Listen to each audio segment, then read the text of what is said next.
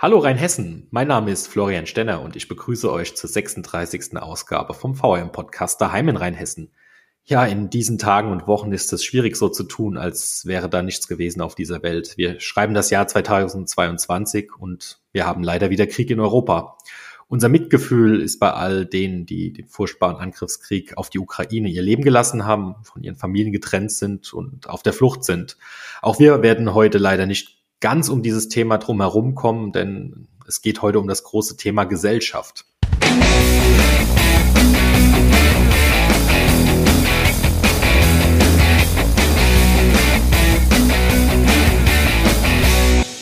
Im Print der Wochenblätter ist es endlich wieder soweit. Das Warten hat ein Ende. Wir von der VRM bringen wieder eine Ausgabe unseres monothematischen Wochensblatts in die Briefkästen.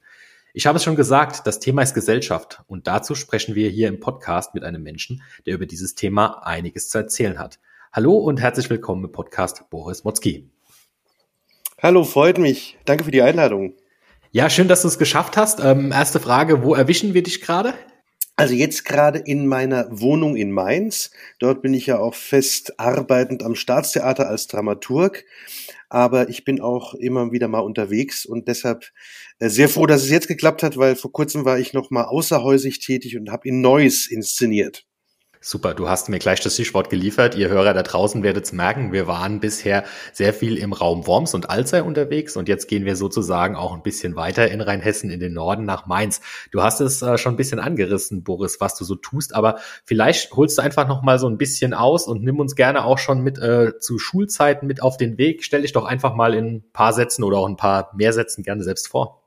Ja, total gerne. Ich bin ja aus der Region, also genauer gesagt, bin ja in Worms geboren und äh, habe da auch meine Schulzeit verbracht auf dem Rudi-Stefan-Gymnasium und ähm, bin dann eben auch damals schon, das heißt 2000 äh, nach Mainz zum Studium, habe da Theaterwissenschaft und Germanistik studiert und ähm, nach dem Abschluss bin ich 2006 nach Mannheim, also letztlich auch immer noch irgendwie in der Region bleibend, als Regieassistent ans Nationaltheater gegangen ja, und dann folgte eine Zeit, in der ich freischaffend vor allem als Regisseur tätig war, unter anderem am Staatstheater Darmstadt, aber auch hier und da in der Republik, beziehungsweise auch in Österreich, in Wien, wie das so ist, im freischaffenden Regieberuf. Und dann gab es eine Phase 2014 bis 2017, da war ich in Eisenach am Landestheater und dort in einer Ämterhäufung beschäftigt als, als stellvertretender Intendant, äh, Schauspieldirektor und Chefdramaturg. Ja, dann gab es nochmal eine kurze freischaffende Phase und jetzt bin ich endlich wieder sozusagen angekommen in Mainz, wo ich, wie gesagt, auch eine sehr, sehr schöne Studienzeit verbracht habe. Bin da jetzt seit 2018 am Staatstheater in Mainz als Dramaturg fest beschäftigt und mache aber nebenher, wie gesagt, auch immer noch mal eine Regie irgendwo anders, mache Lesungen, ja, das, was alles so ein bisschen dazu gehört und wozu man Lust hat, bin auch immer wieder in der Wormser Gegend speziell unterwegs mit ähm, zwei lieben Freunden, David Meyer, Matthias Scherf, sind ja bestens bekannt dort mit äh, den beiden habe ich äh, einmal ein Programm über Leonard Cohen und Bob Dylan, Democracy is Coming, wie du auch schon erwähnt hast, gerade ein Titel, der leider irgendwie immer aktuell oder immer aktueller bleibt. Und das andere ist ein Abend über den Club of 27, also all die Künstler, die äh, leider nur 27 geworden sind und dann verglüht sind. Und das geht eben von äh, Brian Jones von den Stones bis zu Amy Winehouse. Und dieser Abend, der hat einen natürlich auch sehr positiven Titel Berauschet euch. Ja, super. Das ist doch mal wirklich ein toller, toller Abriss über deinen, deinen beruflichen Werdegang. Ähm, ich hatte es im Intro schon erwähnt. Wir haben jetzt seit ein paar Wochen, also wir nehmen hier äh, Ende März auf, äh, leider den Angriffskrieg auf die Ukraine und ähm, ja, hunderttausende Menschen sind da auf der Flucht, auch nach Deutschland. Jetzt arbeitest du ja im, im Kulturbereich.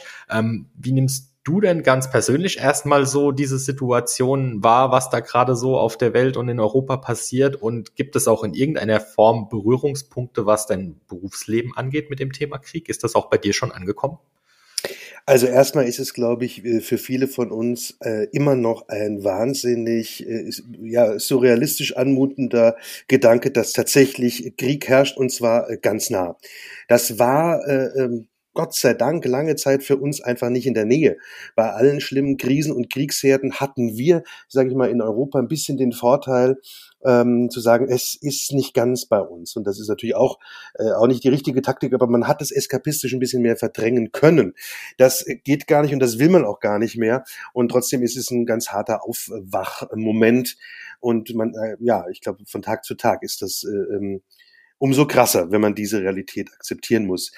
Natürlich fragt man sich gerade als äh, Theaterschaffender, Kulturschaffender immer, was kann man denn überhaupt machen? Also das alte Bild der Gesellschaft, äh, den Spiegel vorzuhalten, das versucht man, aber das noch ältere Bild, idealistisch auch die Welt damit irgendwie ein Stück weit besser machen zu wollen, das haben wir, glaube ich, alle eingeschrieben, wissen aber auch, dass das leider oft mh, hm, doch eher unmöglich ist, weil es doch noch äh, dann meistens eine zu kleine Blase erreicht oder die Blase, die sowieso so denkt wie wir, also eher liberal, sage ich mal, aufgestellt ist. Und ähm, natürlich fragt man sich auch generell, ja, was bringt's dann? Also ist es, ist es nicht irgendwie sogar zynisch, wenn man hier sagt, äh, man lässt es alles weiterlaufen und die Vorstellungen äh, von heiter bis kritisch reflexiv bleiben, bestehen? Und das muss auch immer, glaube ich, jede Institution und jeder für sich entscheiden. Wir hatten ja das jetzt auch gerade gesehen, gerade in Mainz, ne, natürlich bei der ganzen Fastnachtsdiskussion.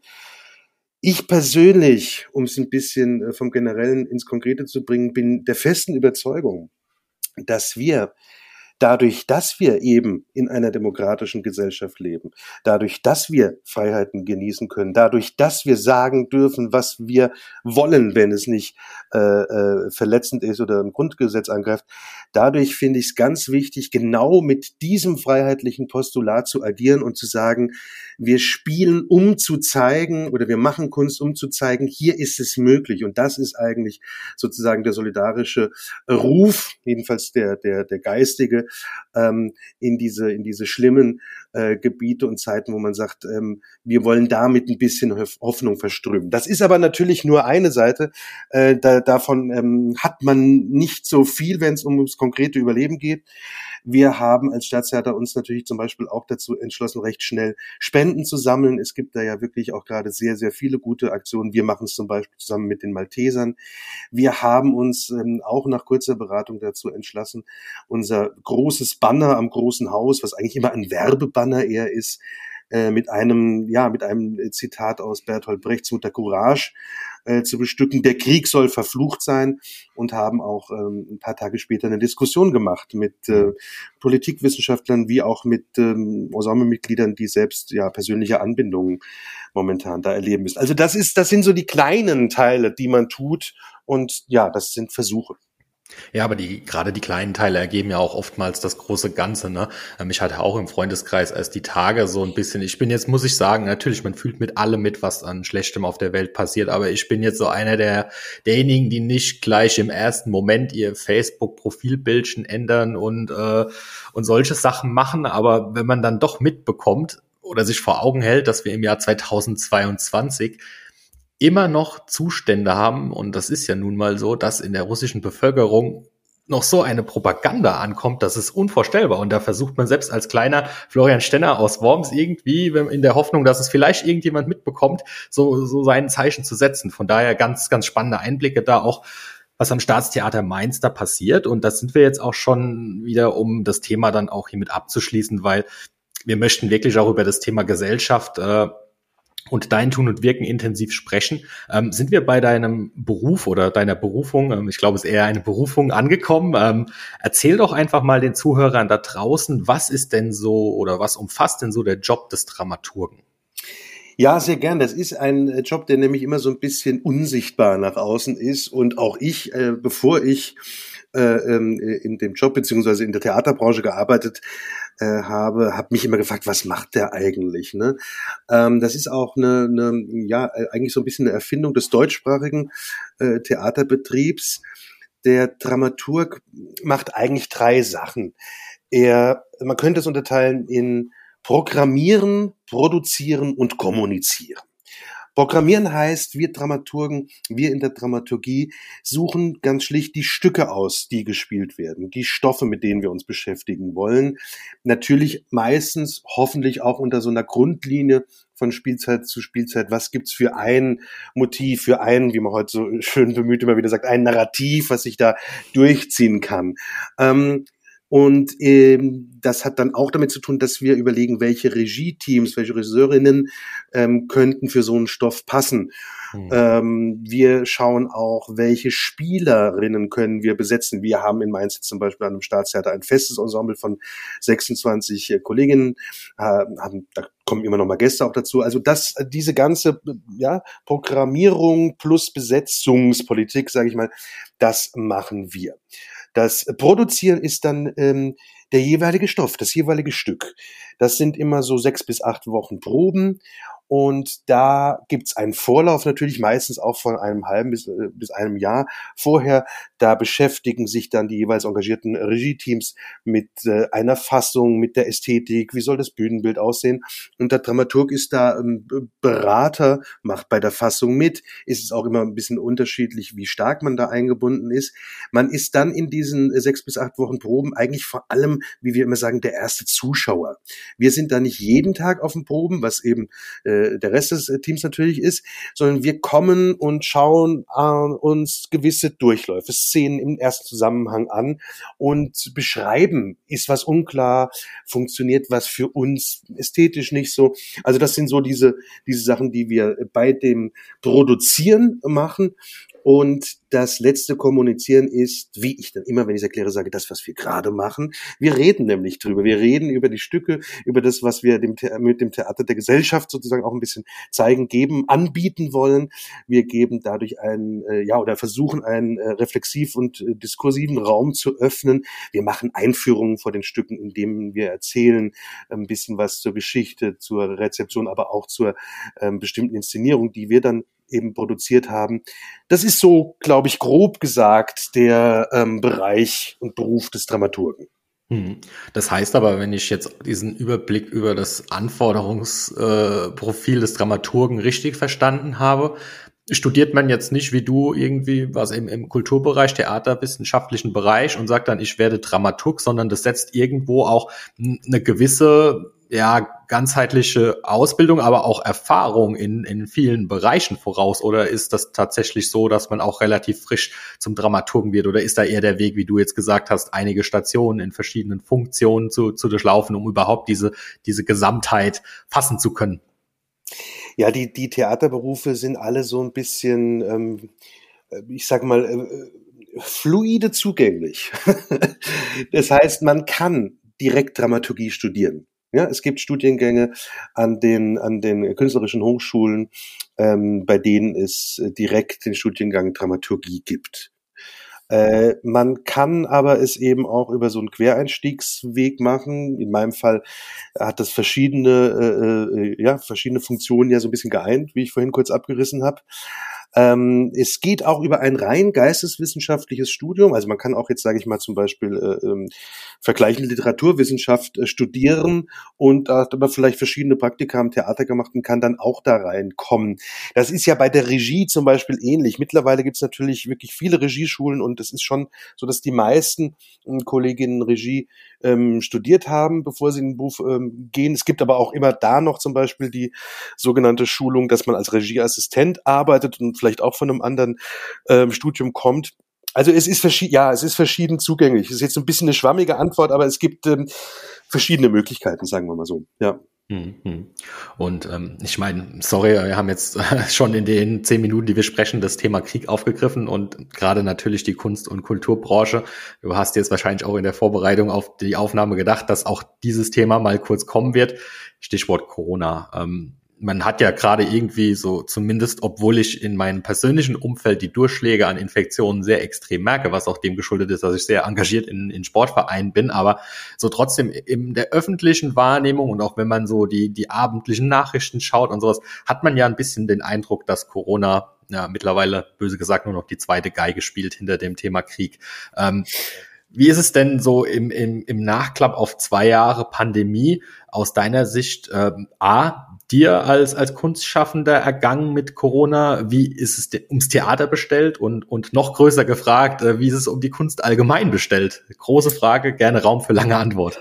Ja, gerne. Ich, ich, ähm, ich ziehe es auch mal auf am, am Jetzt-Zustand, weil äh, lustigerweise hat es mich jetzt auch vor kurzem getroffen, gerade in den Proben in Neuss äh, bei einer wunderbaren Produktion am Ende des Tages. Und ich fiel zehn Tage aus. Und äh, kaum, dass ich schon wieder so ein bisschen äh, dachte, vielleicht kann ich jetzt online proben, fiel ein Spieler aus. Und ähm, wir haben es dann geschafft, aber äh, zitterten wirklich noch am Premierentag, weil wiederum der Sohn einer Spielerin positiv war. Das ist jetzt eine, eine für die Gesellschaft erstmal nicht so relevante Beschreibung einer Produktion. Es zeigt aber, wie sehr man zittert und wie sehr es einfach immer noch Thema ist und bleibt. Und natürlich hat es nichts damit zu tun, dass es Leute gibt, die da richtig schlimme Verläufe haben. Wir alle hatten milde Verläufe, alle waren geboostert. Ich dachte so ein bisschen naiv, ich war ganz früh geboostert und dachte, damit ist auch gut. Ähm, davon verabschiedet man sich jetzt auch seit längerer Zeit. Nein, es ist, es, äh, es ist nach wie vor ein Thema. Man ähm, hat ein bisschen manchmal die Hoffnung, dass es insgesamt, ähm, dass man es insgesamt ein bisschen in, besser in den Griff kriegt, aber es, es zermürbt und es macht also diese beschriebene Flexibilität, die Theater mit sich bringt, die wird hier natürlich äh, aufs Extremste strapaziert. Und wenn ich es jetzt einmal äh, im Rückblick anschaue, es ist, äh, äh, ne, wir sind jetzt schon seit über zwei Jahren da drin. Es ist eine Phase, die man, glaube ich, mit viel mehr Abstand nochmal bestimmt ganz anders beurteilen kann mit der, mit der gebotenen Distanz. Aber es, äh, also ich habe da, ich bin da persönlich viele Phasen durchlaufen in dieser großen. Am Anfang gar nicht wissend, was ist jetzt. Es war eine diffuse Bedrohung. Es schwebte eine Glocke über einem.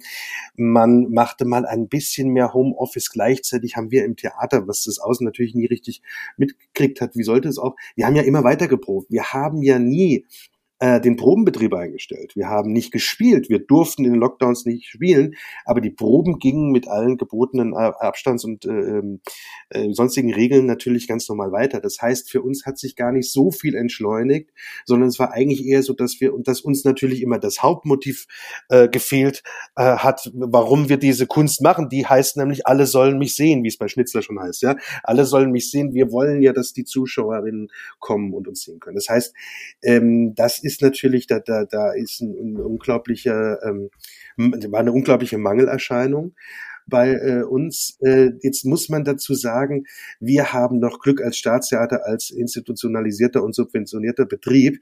Ganz anders geht's natürlich den freischaffenden Kollegen, ganz anders geht's natürlich ähm, den Kolleginnen, die ähm, im freien Theater gearbeitet haben oder arbeiten oder ähm, ja, also Kleinkunstbühnen. Äh, man kriegt's ja sehr mit. Ähm, auch da gab es ganz gute solidarische Wellen und Unterstützungs äh, äh, Hilfen und Fonds, aber es gab auch einige Sachen, die natürlich zu spät kamen oder die einige nicht erreicht haben. Das heißt, die ganze Kultur- und Kunstbranche äh, Branche war unter einem langen Schock, der ja immer wieder auch wiederholt wurde sozusagen. Ne? Man dachte ja plötzlich gibt es eine Beruhigung, dann kam es wieder, dann kam der, also der zweite Lockdown, weiß ich noch, da hatte ich gerade, ähm, äh, hätten wir einen sehr, sehr schönen Auftritt im Unterhaus gemacht, äh, gehabt mit dem, mit dem Democracy is Coming Programm und äh, wir mussten ihn dann zweimal verschieben und sind froh, dass wir ihn dann absolviert haben. Aber das sind natürlich auch persönliche Sachen, die dann wehtun, tun, wenn man an einem Herzensprojekt hängt und das machen will. Und ähm, ja, zu, also zurück auf das Heute. Es gibt einen wunderbaren Text einer äh, jungen belgischen Autorin, der heißt, der hat den lustigen Titel Bonobo Moussaka, Adeline Dieudonné, und die schreibt da drin, äh, seit ich lebe, leben wir in der Krise. Ich habe noch nie gehört, juhu, die Champagnerkorken knallen, die Kriege ist, die Krise ist vorbei. Und ähm, jetzt ist das so, ich glaube, für, für, also für meine Generation, ich bin Jahrgang 1980, ist es tatsächlich so, dass wir recht lange Krisen gar nicht so mitbekommen haben.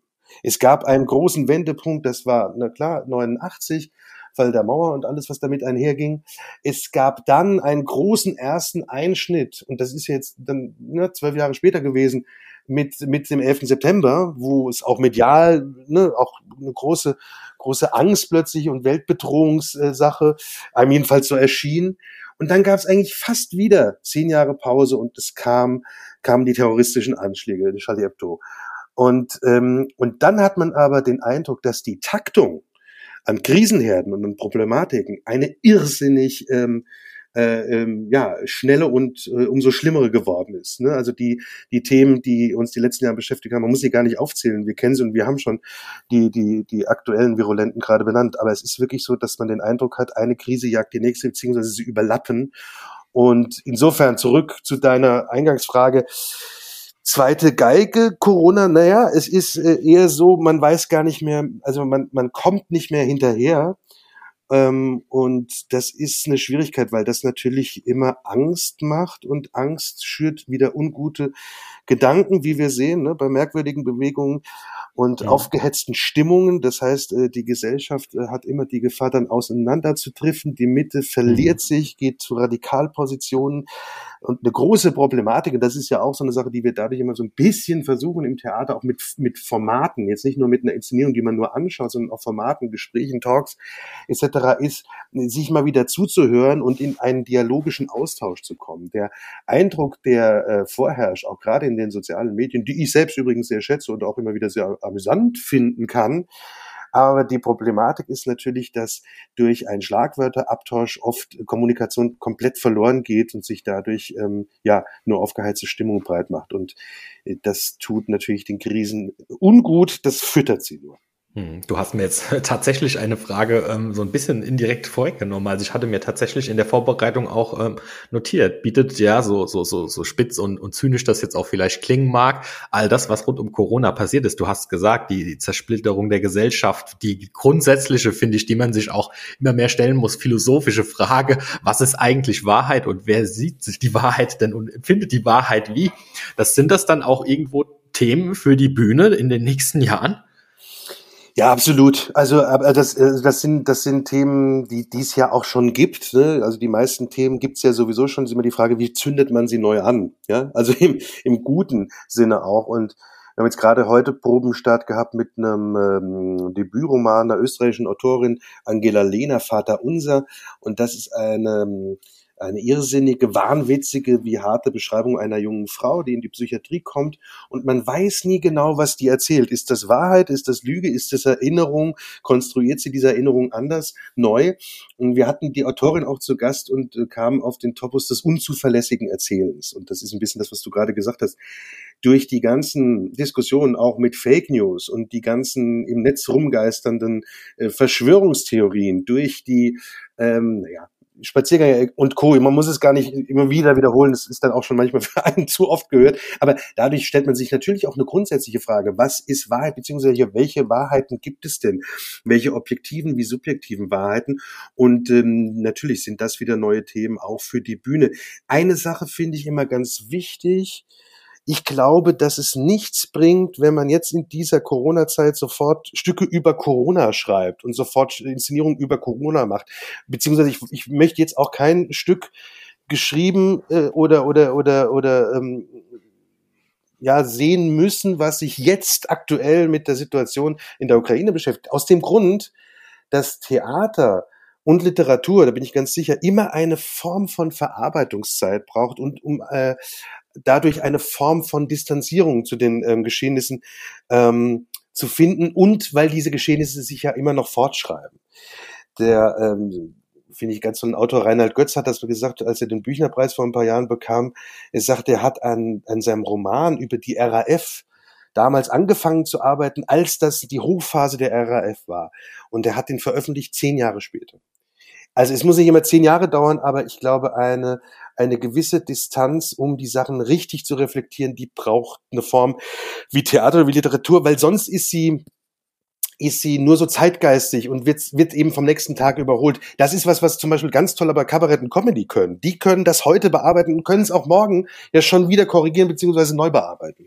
Ja, ja, ja, ganz spannend, äh, diese Verarbeitungszeit, die du gerade angesprochen hast. Also ähm, bin gerade erst die Tage durch, durch Netflix und, und Amazon und so durch die Mediatheken gerauscht und musste schockierend feststellen, dass es äh, in der Unterhaltungsindustrie schon die ersten Blockbuster zu dem Thema gibt. Ne? Also ähm, auch spannend. Ne? Da könnten wir jetzt nochmal auch das Thema Kommerz irgendwie reinbringen. Aber um nochmal ein bisschen näher am, am, am Theater und so zu bleiben, ähm, nochmal konkret zu Corona gefragt. Ähm, der Sport, die die Musiker und, und, und viele haben gesagt, oh, wir hoffen so, dass das sich jetzt alles bessert und dann kommt der große Run auf die Konzerte, auf die Kinos, auf die Sportveranstaltung. Was, zumindest was ich mitbekommen habe, ist das ja jetzt doch ausgeblieben bisher. Ähm, wie schaut's denn, wie schaut's denn bei dir aus in, in, in deiner Branche? Kommen die Leute? Sind sie zögerlich?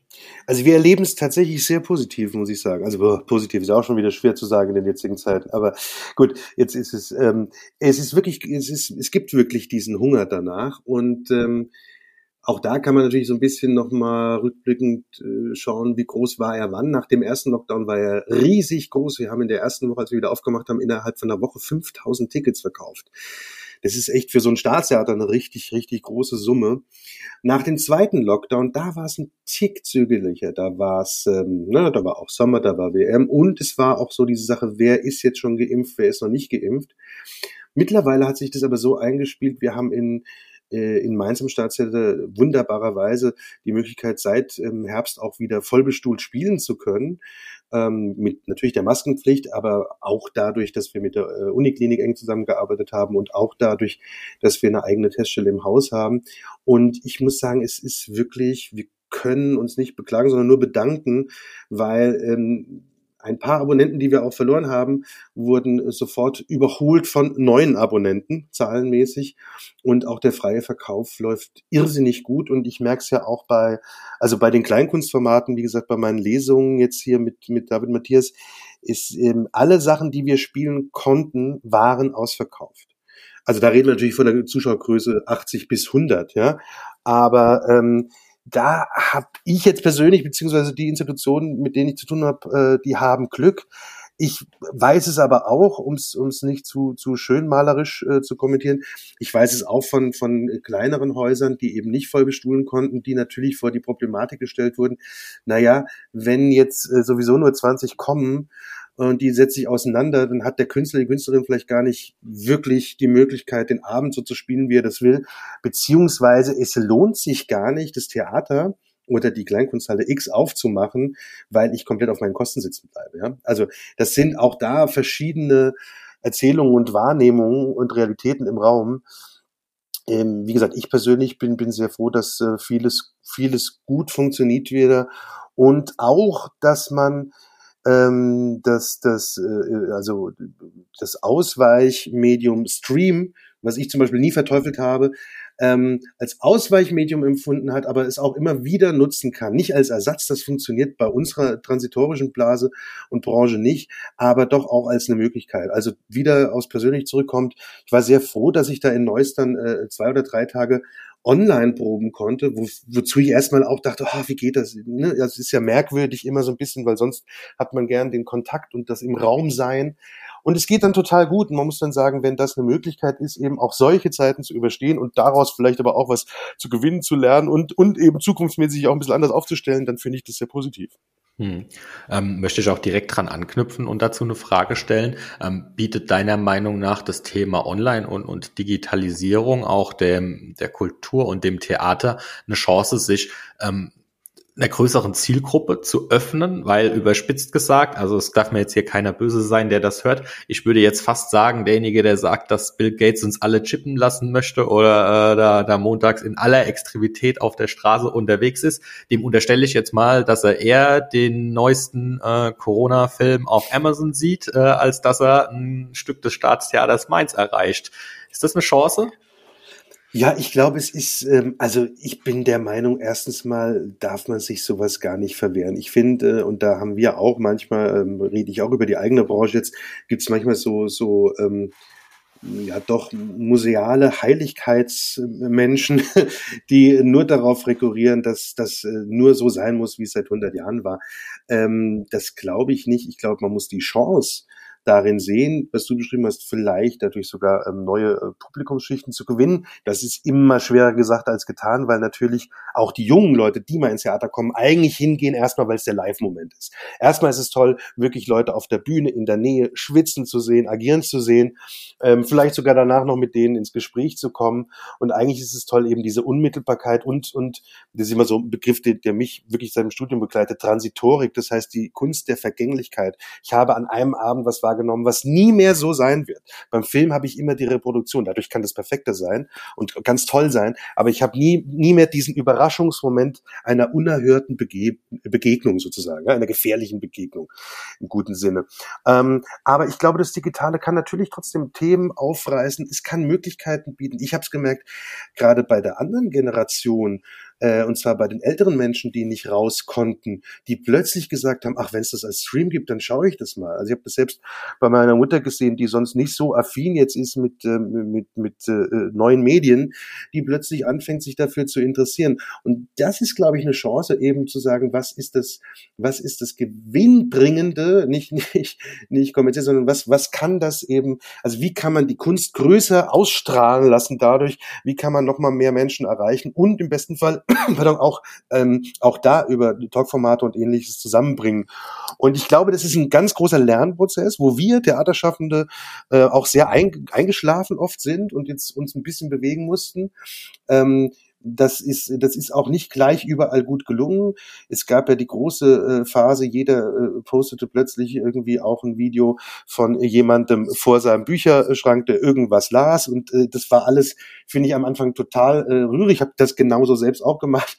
Irgendwann konnte man das aber nicht mehr sehen, hat gesagt, jetzt muss man schon natürlich auch mal ein bisschen dran schrauben, wie geht man mit dem Medium wirklich geschickt um oder professionalisierter oder wie kann man das ähm, wie kann man das verknüpfen? Wir haben zum Beispiel die Einführungen, die vorhin erwähnten, die wir ja eigentlich immer live machen im Foyer äh, äh, des Hauses, die haben wir dann auch digital gemacht. Und das finde ich zum Beispiel ein ganz gutes Beispiel, e-, egal wie die jetzt dann wirklich geworden sind, aber man hat sich immer was Neues überlegt. Man hat gesagt, gut, bei der Einführung machen wir es so, ich rede jetzt mit den drei Spielerinnen über das Stück Werther und wir machen das Ganze schwarz-weiß, weil wir sowieso im Werther so ein bisschen Nouvelle Vague und französischen Film der 60er in unserer Inszenierung anzitieren. Das heißt, man hat was gefunden, was auch die Form nochmal anders präsentiert hat.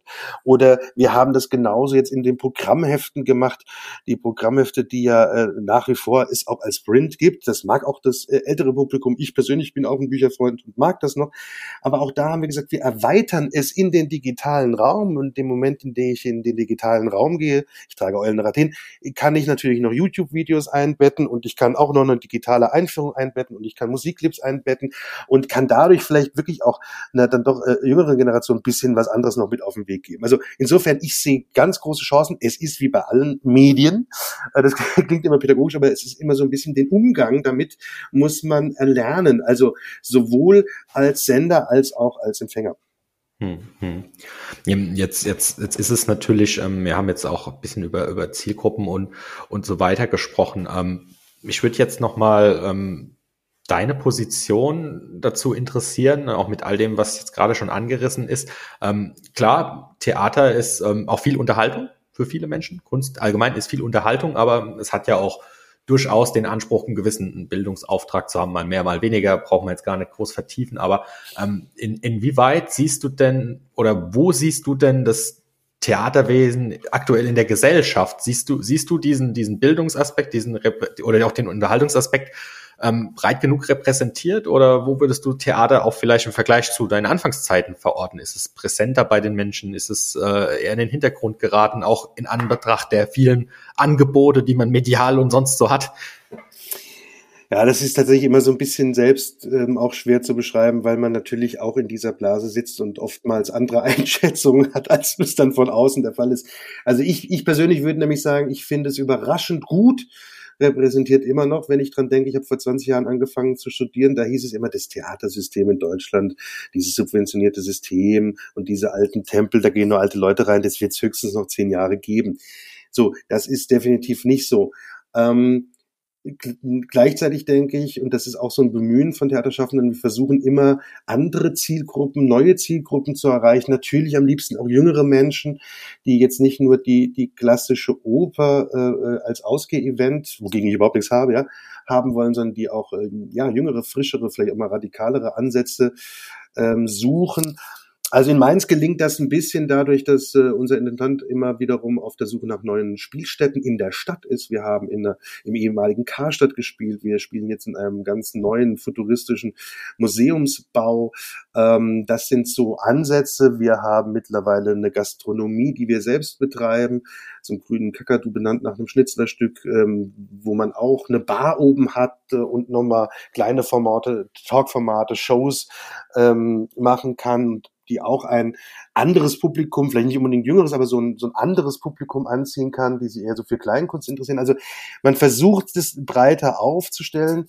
Ähm, insgesamt äh, ist, ist auch, glaube ich, was sehr regional unterschiedliches. Also ich muss einfach sagen, ich habe ähm, in der Zeit in Eisenach erfahren, dass es da ähm, kulturpolitisch bedingt, wie aber auch von der ähm, Struktur der Stadt und, und des Landes ähm, wirklich gar nicht so einen hohen Stellenwert hatte, Theater.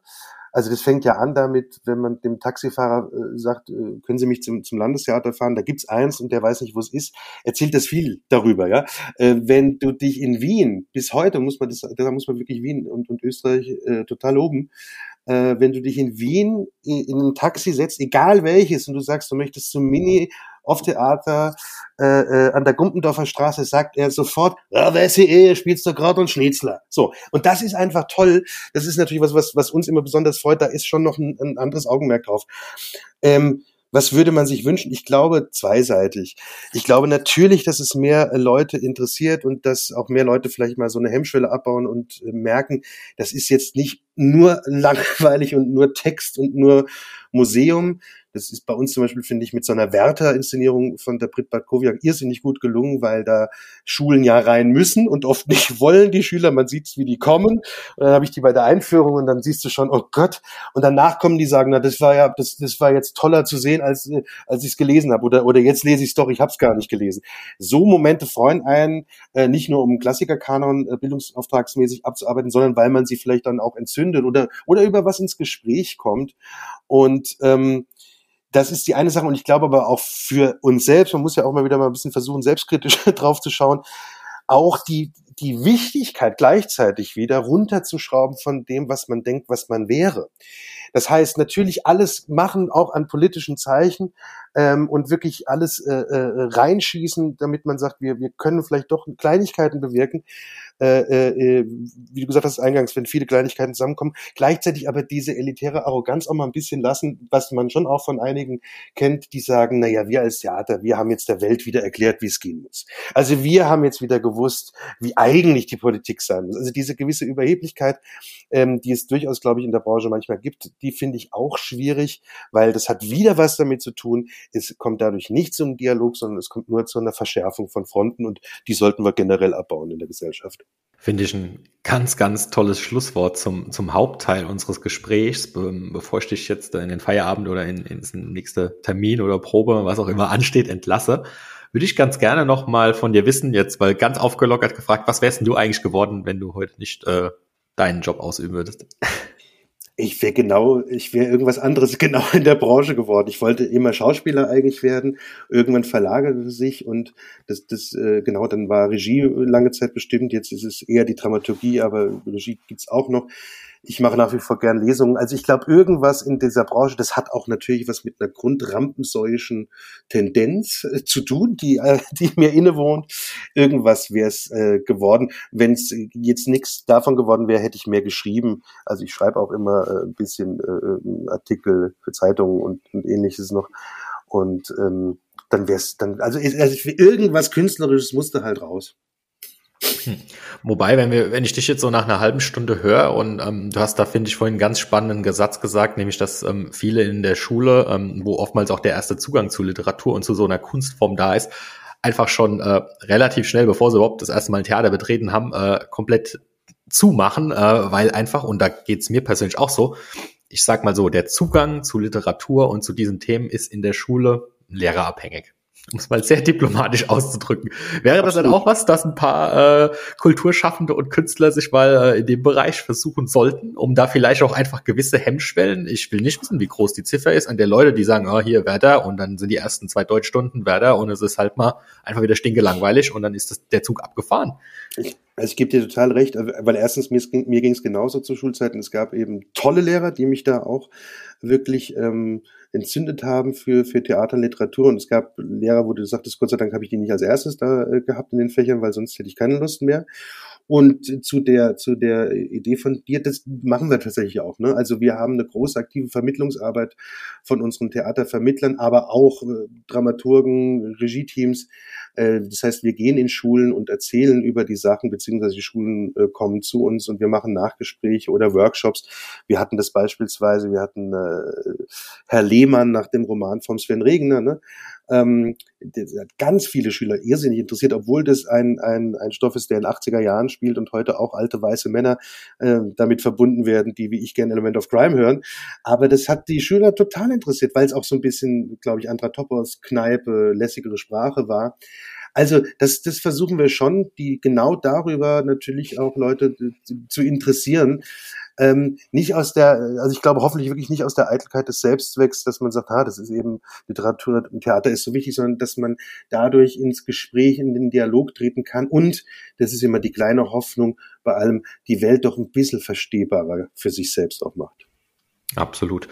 Wenn du jetzt, ähm, wir hoffen, viele hören zu und sind auch noch dabei nach 40 Minuten Gespräch, wenn du jetzt drei sei es Werke der Literatur, aber auch vielleicht Theaterstücke oder vielleicht sogar Podcasts mal so aus der Hüfte geschossen raushauen könntest rund um das Thema Theater, Kultur, Literatur, was auch immer dir da einfällt.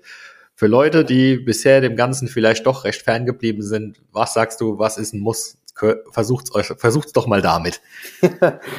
oh, ja, das ist immer, oh, so Listen. Ja, pass auf. Also ich, ich kann ganz, ähm, eitel damit anfangen als Podcast. Wer sich äh, interessieren will für Theater, empfehle ich einen Podcast, den Überraschung ich selbst mache mit einem guten Freund.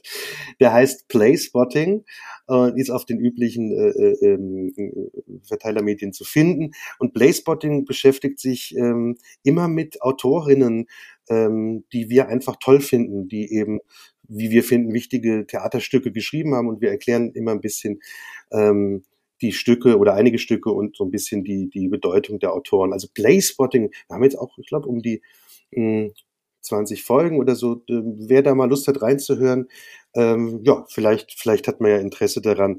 Ansonsten Werke, naja, ich würde empfehlen, einfach auch jetzt hier wieder bleibend, äh, aktuell in Mainz, äh, am Staatstheater Mainz, wir haben eine Inszenierung, die so viel Spaß macht, weil sie A, ein virulentes Thema aufgegriffen hat und B, aber das auf so eine witzige, charmante nebenbei Art und Weise verhandelt. Das ist Villa Alphons, ein Stück über den Wirecard-Skandal. Also auch da ist die Verarbeitungszeit noch gar nicht so lange, aber irgendwie da hat's gepasst. Äh, der großartige Komödienschreiber David Gieselmann hat es für uns als Auftrag geschrieben und Christian Prey, äh, einer der großen Komödienregisseure unserer Zeit, der bei Harald Schmidt noch gelernt hat, hat's gemacht. Das ist ein Abend, den, den würde ich auch vielen jungen Leuten wirklich ans Herz legen. Und das war mit das Schönste, was ich gehört habe von einem Freund, der jahrelang nicht mehr ins Theater ging. Bei der Premiere hat er gesagt, jetzt gehe ich wieder. Es kann ja doch gut sein. Und äh, ja, auch Werke der Weltliteratur, da könnte ich jetzt ganz, ganz lange aufzählen. Aber dadurch, dass es so einen gibt, der für mich immer wieder wichtig ist, und aber ich glaube eigentlich für ganz viele gar nicht mehr wichtig, das ist der österreichische Autor Arthur Schnitzler und den Reigen, den kann man immer mal lesen. Das macht Spaß. Das war der kurze unbe selbstverständlich unbezahlte Werbeblock. Ähm, ich werde auf jeden Fall abonnieren deinen Podcast und werde auch je auf jeden Fall mal reinhören. Ihr da draußen habt hoffentlich äh, unseren Podcast daheim in Rheinhessen schon abonniert. Wenn nicht, dann solltet ihr das spätestens jetzt tun, wenn es euch gefallen hat. Schickt äh, die Ausgabe auch bitte an eure Freunde und Familie. Das war die 36. Ausgabe von Daheim in Rheinhessen. Ich sag Dankeschön fürs Zuhören und Dankeschön für die Teilnahme. Danke, Boris Motzki. Herzlichen Dank.